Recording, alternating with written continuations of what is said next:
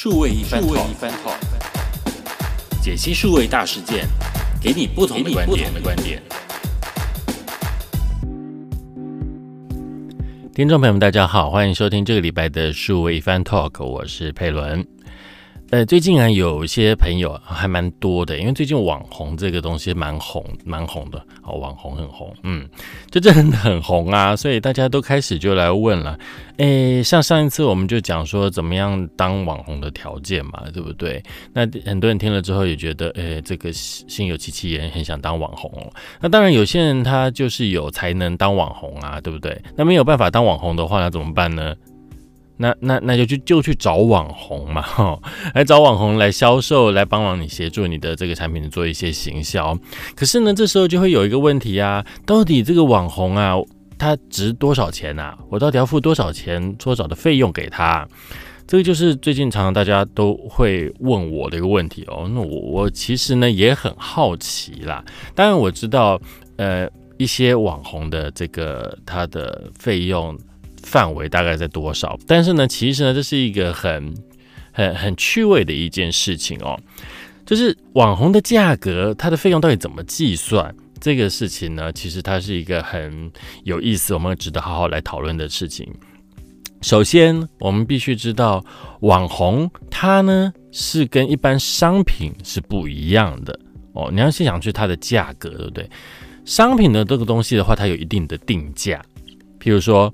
我买一包卫生纸，可能就是要二三十块；我买一罐可乐，它可能就是要二十九块、三十块；或者是我要买一个呃吸尘器，好了，它可能就是要一万多块，因为它功能很厉害。好，这是因为它的产品它有一定的功能，就是你用了之后，你预期可以达到那样子的一个呃一个一个一个效能哦，或者一个功效哦，也不能讲功效，这。可乐怎么功效？哦，开心的功效哦，心情会好的功效哦。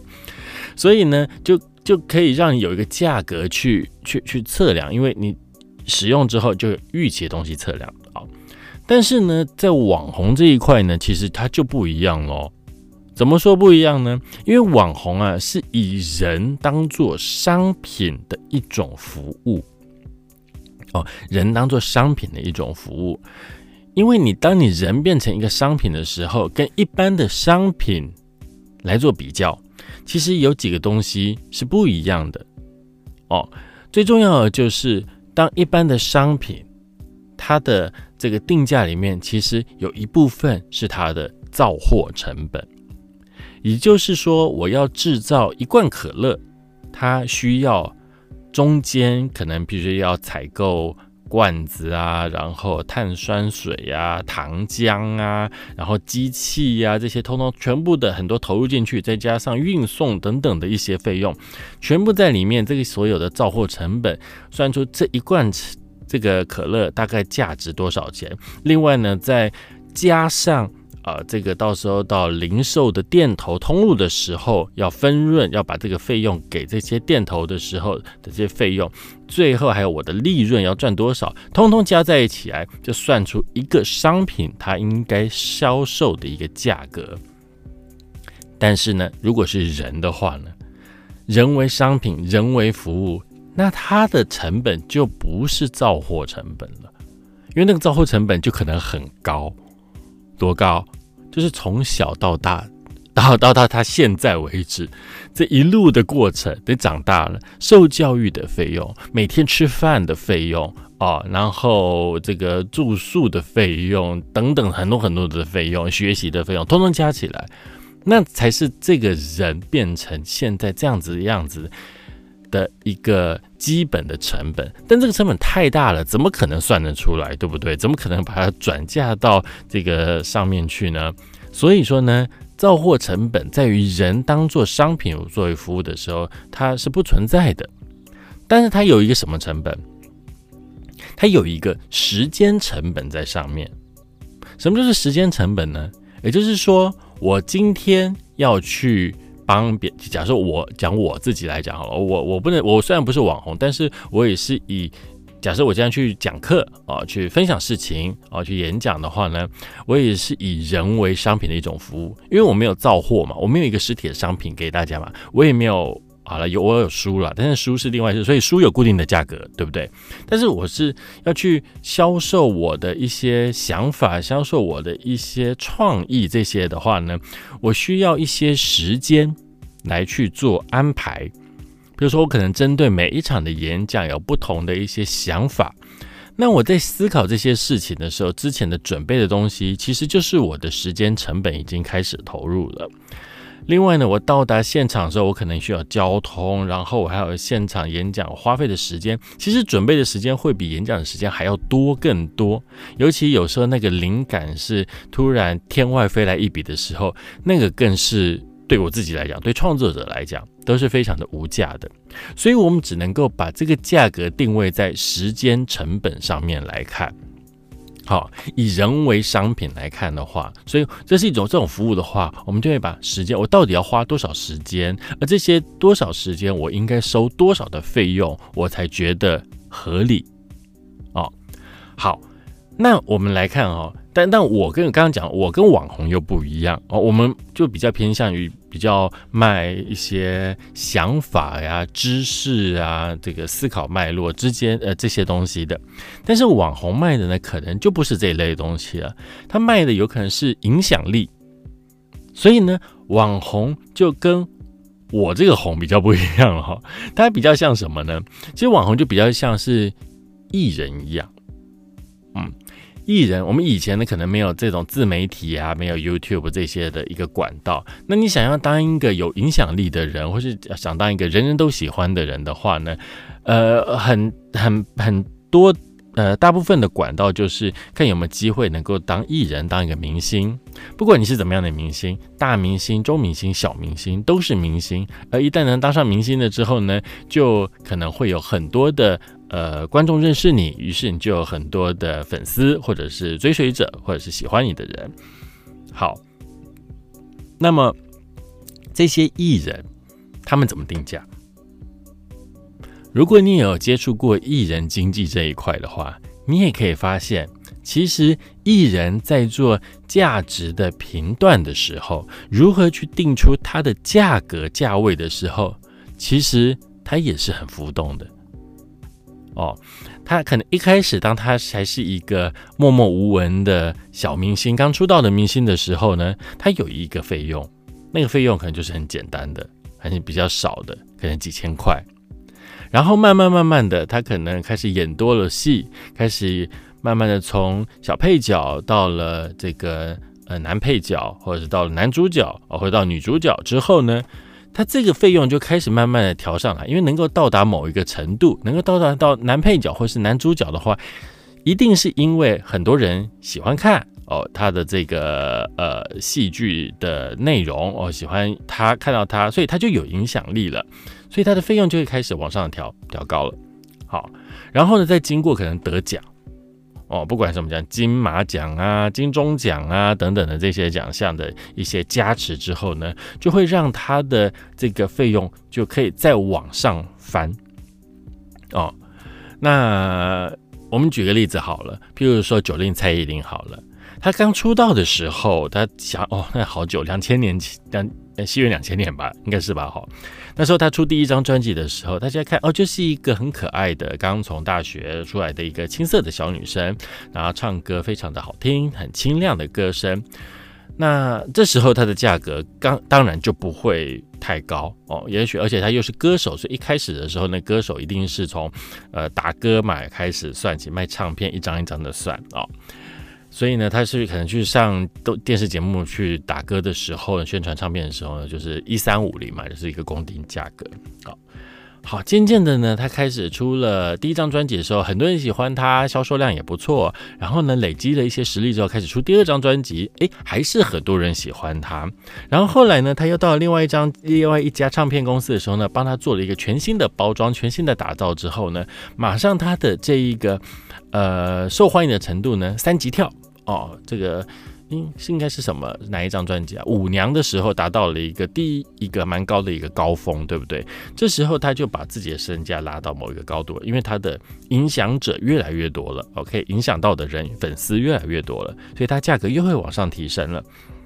然后再加上后来他又这个有很多新创的、有创意的一些专辑的内容出现，那他的开演唱会也非常的成功等等的，最后还拿到了金曲奖的这个呃得主，这些慢慢慢慢就会让他的身价一直翻上去了。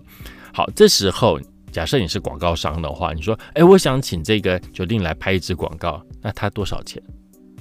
这这这个，所以说你要就要怎么去评断这件事情？它就很浮动，这时候经纪人报给你的价格就是有一个很大的一个空间哦。但你听到有可能先吓掉，说哦怎么这么贵哦？但也有可能就是你如果很早期就想要请他当代言人的话，他说哦那价格是蛮亲民的。但是但是可能那时候的粉丝就没有那么多哦。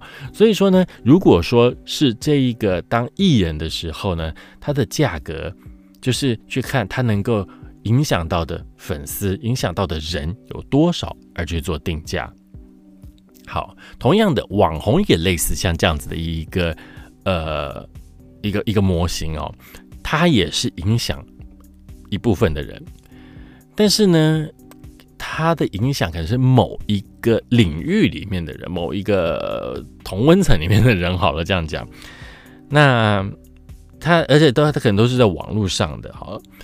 那这时候呢，当然我们有更直接的数字可以去网红比较，跟跟艺人比较起来的，就是网红会有更要用数据的东西去证明他是有影响力的。以前艺人的部分呢，以前在看艺人或者看歌手的时候，歌手的话我们就用唱片的销售量来看他的影响力有多少。但你看哦，如果他卖他，譬如说假假设江蕙好了，哦，他专辑卖了一百万张，但是是不是代表这一百万个？呃，买录音带的人都是他的忠实粉丝，很难讲，对不对？好，那假设是演戏剧的，好了，那演戏剧的呢，他的收视率很好，很高哦，大概可能有两百多万人看，那两百多万人能够代表是他的粉丝吗？也是没办法，对不对？所以说，在艺人的方面呢，我们就会用一个很模糊的一个状况去评估他们每一个人之间不同的差异。但是呢，在网红这部分呢，哎呀，这。比较他说说有点比较倒霉吗？也不能讲倒霉，就更直接了。我们讲透明好了，但这也是很棒的一件事情，尤其对广告主来讲，因为呢，网红就有粉丝数作为最直接的证据啊。当然，以前呢，早期还可能有买粉丝这样子的一个呃行为啊，但现在呢，可能粉丝买粉丝都已经呃退流行了哦。但所有的粉丝都比较这个真实一点。所以呢，粉丝数有多少，这个可以当做是一个可以拿来做评估的一个标准哦。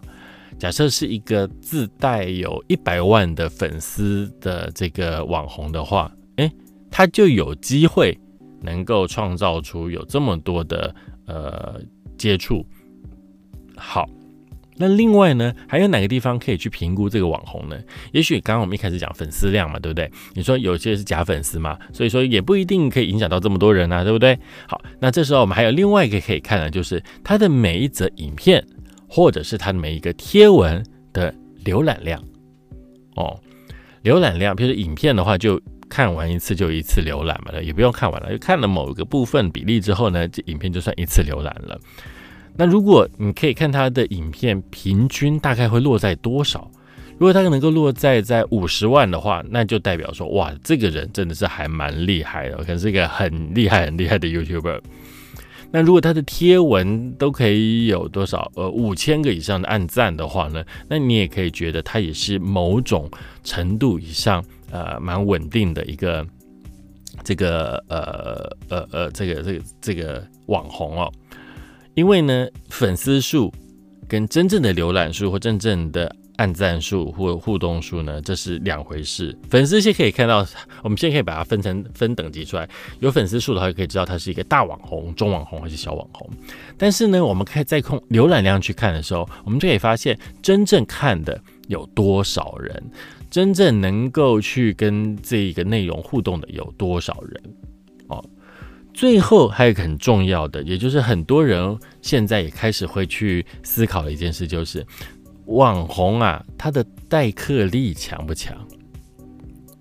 对艺人来讲啊，这很奇怪。就是你付了钱让他拍了影片，让他做了流呃代言人之后呢，后面的事情他就不管喽，能够达到多少的销售他也不管喽哦，但是他觉得他就用他的影响力去吸金，吸引大家来看。但是呢，网红不一样，除了吸引大家来看之外，最好能够直接的让这些粉丝直接去买东西，去买你想你在里面宣传的东西，带客力。呃，所以呢，很多的 YouTuber 呢也有开始这样，就就很多这样夜配，或者是 Facebook 的这个粉丝团也有很这样的夜配。其实对厂商来讲很重要，他是讲都是希望说我花钱下去 OK，但是能够带回多少业绩哦。有些 Podcaster 也开始有这样子的做法合作方案了，呃，就会有广告下去，然后带一个折扣码，然后最后回来再来看这个折扣码真正带回来了多少的销售量。哦，代客力最后的评估，其实在代客力这个地方，如果它的代客力很强的话，其实还可以超过原本的粉丝数、浏览量这些评估的条件。哦，所以说呢，一旦有了代客力很强的话呢，你就可以超越这些了。那换句话说呢，也就是说，现在的网红，你要说什么样才叫做网红？要很厉害，很多粉丝数、很多浏览量的这种大网红，它是一种。另外呢，可能有中型的网红，还有就是最近我们一直在讨论的叫做伪网红。那伪网红可能是一千人，差不多一千个粉丝的网红。但是呢，虽然你不要看到一千个粉丝哦，好像人很少的样子，但其实啊，一千个粉丝啊，其实他可以把他照顾的服服帖帖，他会更用心的去照顾每一个人。你想想看，如果今天你有一千个粉丝跟一万个粉丝，你是不是在一千个粉丝这边的话，你能够更有机会去顾虑到每一个粉丝的感受，尽量了哦，因为不是每个粉丝都是很热情会跟你互动的，有些就是默默在心里啊，就做一个呃这个。呃，永远支持你的背后的人这样子，那有些呢就会很努力的跟你互动啊，那所以这些互动人的话，你就努力的去跟他互动，就可以创造出很好很好的一个啊互动，对，还是互动好，就更有机会去让他们，你你你可以就有更有让机会去让他们去做你希望达成的事情，譬如说呃买东西，譬如说。去帮你投票之类的，但是如果你今天有一万个粉丝的话，其实就有一点难度喽。因为有一万粉丝，假设我们说有百分之十愿意跟你互动，一千个人里面有百分之十跟你互动，那是多少人愿意跟你互动？那就可能一百个人跟你互动嘛，对不对？一百个跟你互动，你都觉得有点嗯假拉个哈，有点吃力了。可是，一万个人的时候呢，你如果百分之十跟你互动的话，等于有一千个人要跟你互动，诶。你有这么大的力量吗？我就觉得一千个人，你想想看，能够站上小巨蛋哦，这个可能多少人？呃，一万人哦，那呃呃这呃超过了，可能全开全场的话四万人。那你如果是站上，我们还有什么样的一个舞台啊？哦，好了，这个 T I C C 好了，那就三千人、四千人，你跟三千人、四千人互动，你是怎么样的互动？其实就很困难了嘛，对不对？那你又在网络上的话，更直接的话，那你怎么样去跟一千人互动？而且每个人同时都在讲这些话，也是很困难的。所以说，与其找这种很多大量的粉丝，那不如现在我们就来看一下伪网红这些人，他其实能够更好的顾好这些粉丝的话，也许他的代客力会更强哦。哦，好，所以。我们再回到原本来讲，去看价值这件事情，你怎么去定义网红它的费用到底是多少？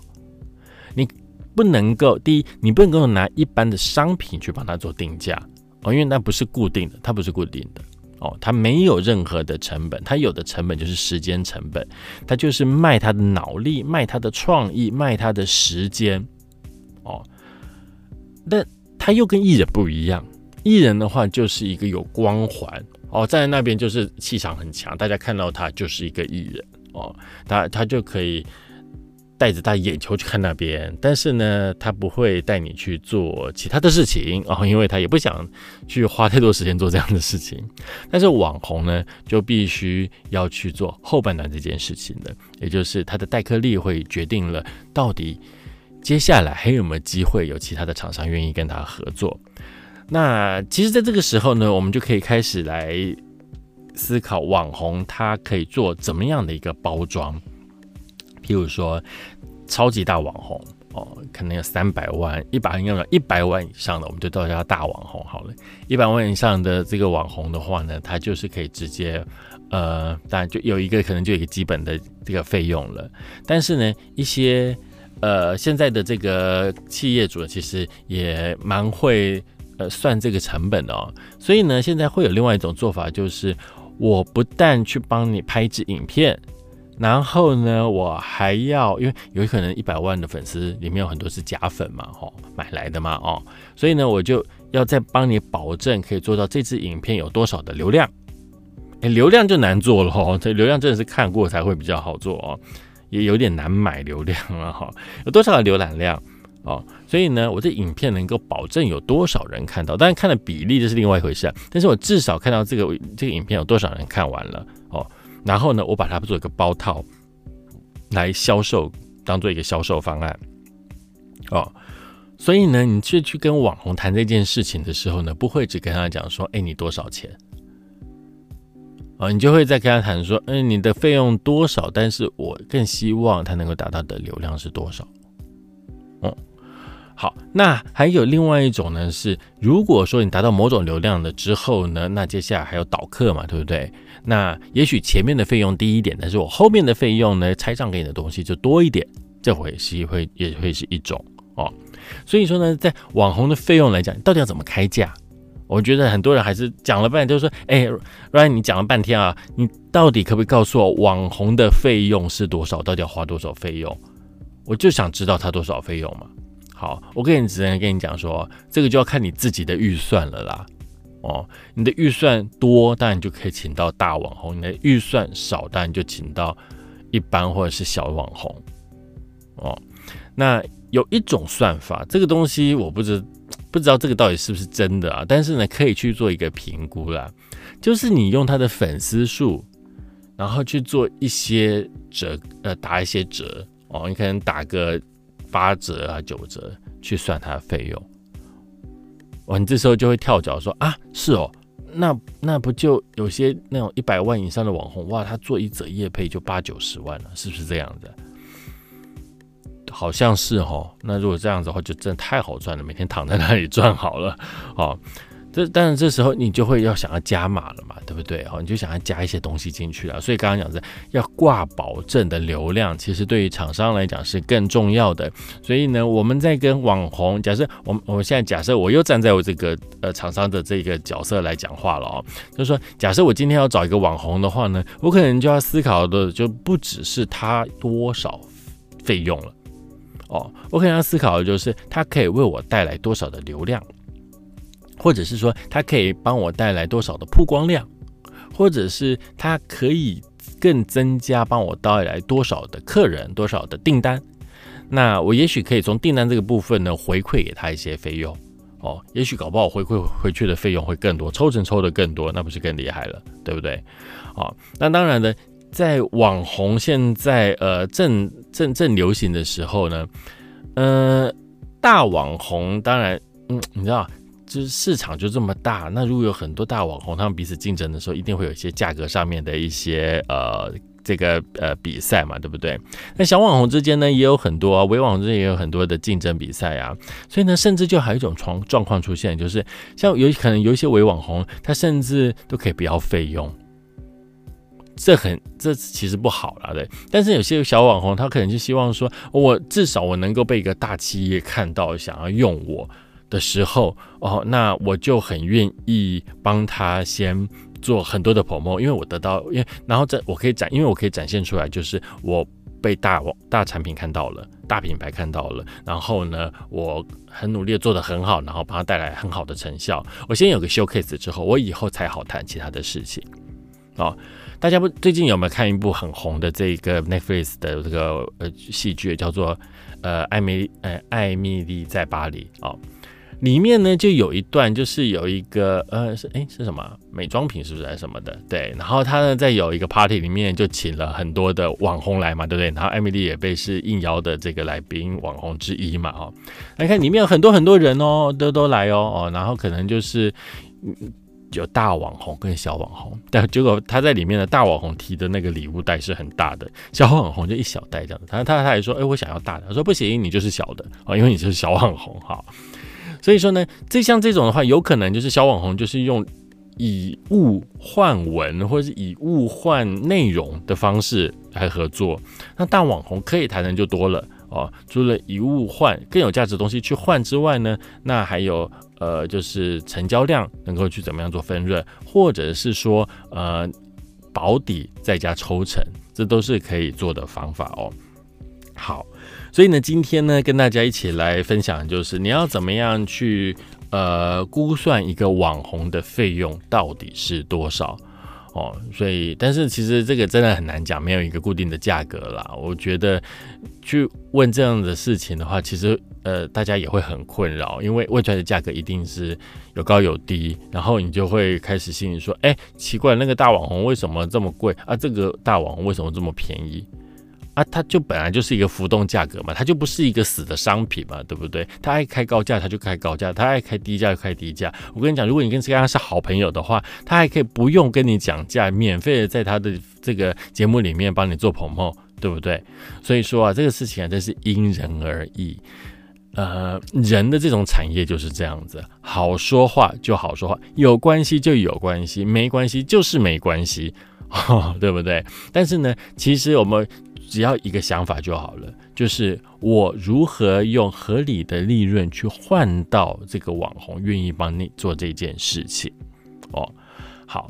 那当然了，在这边呢，因为呃，我我有讲过嘛，因为网网红的这个弹性很大，所以每个人的报价不一样哦，所以我大概就用这样的方式，general 的去告诉大家，怎么样去思考网红的费用大概会落在多少的一个区间，这样的一个想法。那谈的方式有很多，但如果你还是很想知道到底网红的费用是多少的话呢，我告诉你，最好的方法就是你就直接写信问他吧，啊，或者问他的经纪人，说我想要。